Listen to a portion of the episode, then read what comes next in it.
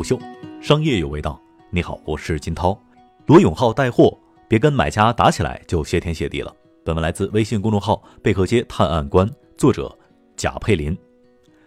老罗要做电商了。三月十九号，罗永浩在经历短暂的沉默期之后，于微博上表示自己已经决定做电商直播了。看了招商证券那份著名的调研报告之后，我决定做电商直播了。虽然我不适合卖口红，但相信能够在很多商品的品类里做到带货一哥。老罗虽然还没有进入直播带货的行业，但是已经夸下了海口，正如他以往吹下的那么多的牛一样。我觉得我肯定能做到这个行业的最好。这句话着实有着老罗鲜明的特性。从他做锤子手机开始，一直到现在，他都在一直践行着这句自己的人生格言。末了，老罗还说了一句对于锤粉都很激动的话：“如果你从来没在直播电商买过东西，那是因为你没看过我们做的。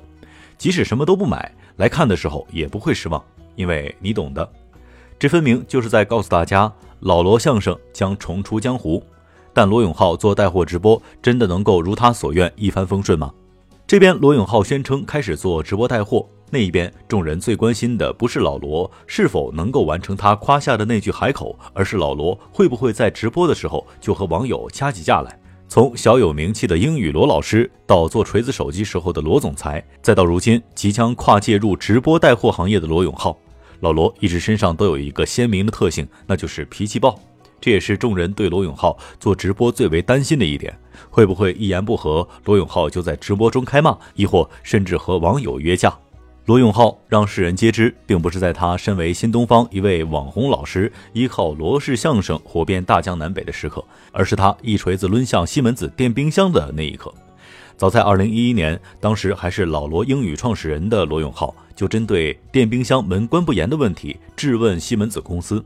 但由于其没有给出合理的解释，老罗当下气不过，带着几台冰箱来到了西门子总部的门口，搞了一场声势浩大的声讨活动，几锤子三下五除二就把冰箱砸了个稀烂。从此，罗永浩将暴脾气贴为了他的标签。其实，对于罗永浩来说，怒骂网友是他释放的一种天性，不只是网友，连公司高管他也骂。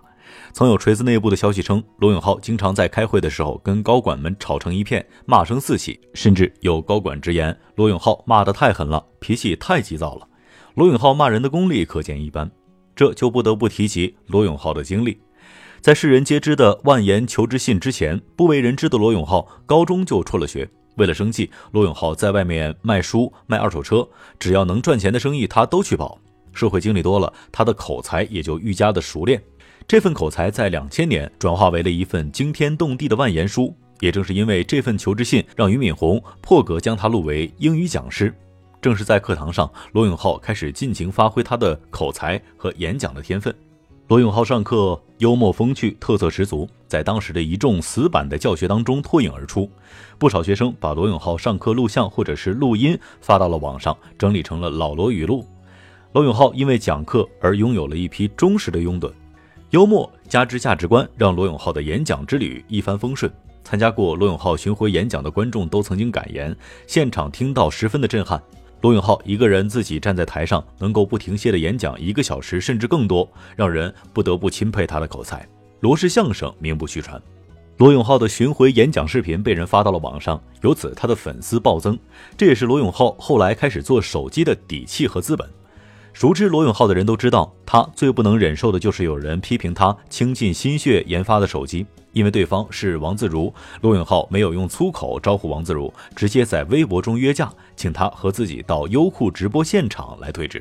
在那场优酷三个小时的罗王对峙当中，罗永浩的口才发挥的淋漓尽致，逻辑体系强大，对话流畅，对王自如的所有提问都回答的有理有据，全程对王自如都是压倒性的态势。罗永浩多年积攒的口才，在那对锤子刚出生、生死存亡的关头，倾情爆发了出来。直到去年，王自如还在要挟罗永浩，称手上有几十封当年锤子的邮件，就要到保密协定过期了。而罗永浩也毫不畏惧，时间到了，怎么还不解封呢？罗永浩的口才给他带来了巨大的优势，也给他树立了无数的敌人。正是依靠着口才，罗永浩从俞敏洪的眼中脱颖而出，成为了新东方的英语讲师。正是依靠着口才，罗永浩变成了锤粉心中特别的老罗。正是依靠着口才，罗永浩一路创业、演讲，最终成立了心中追求已久的锤子。精益求精是罗永浩的标志，能言善辩是罗永浩的特征。但是瑕不掩瑜的是，老罗的脾气相比其他创业者着实大了点儿。不可否认的是，罗永浩声称要开始做电商直播，吸引了几乎整个圈子的眼球。谁都想看到罗永浩开始下海带货，他的罗氏相声将会带来怎样的惊喜？但围绕在罗永浩身上挥之不去的是他能否在直播当中控制住脾气的质疑。毕竟，罗永浩已经在国外社交平台上证明过了他有多么的能骂人。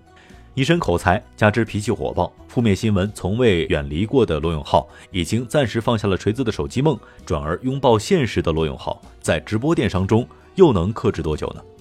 胡秀，商业有味道，我是金涛，四点水的涛，下期见。虎嗅，商业有味道。本节目由喜马拉雅、虎嗅网联合制作播出，欢迎下载虎嗅 APP，关注虎嗅公众号，查看音频文字版。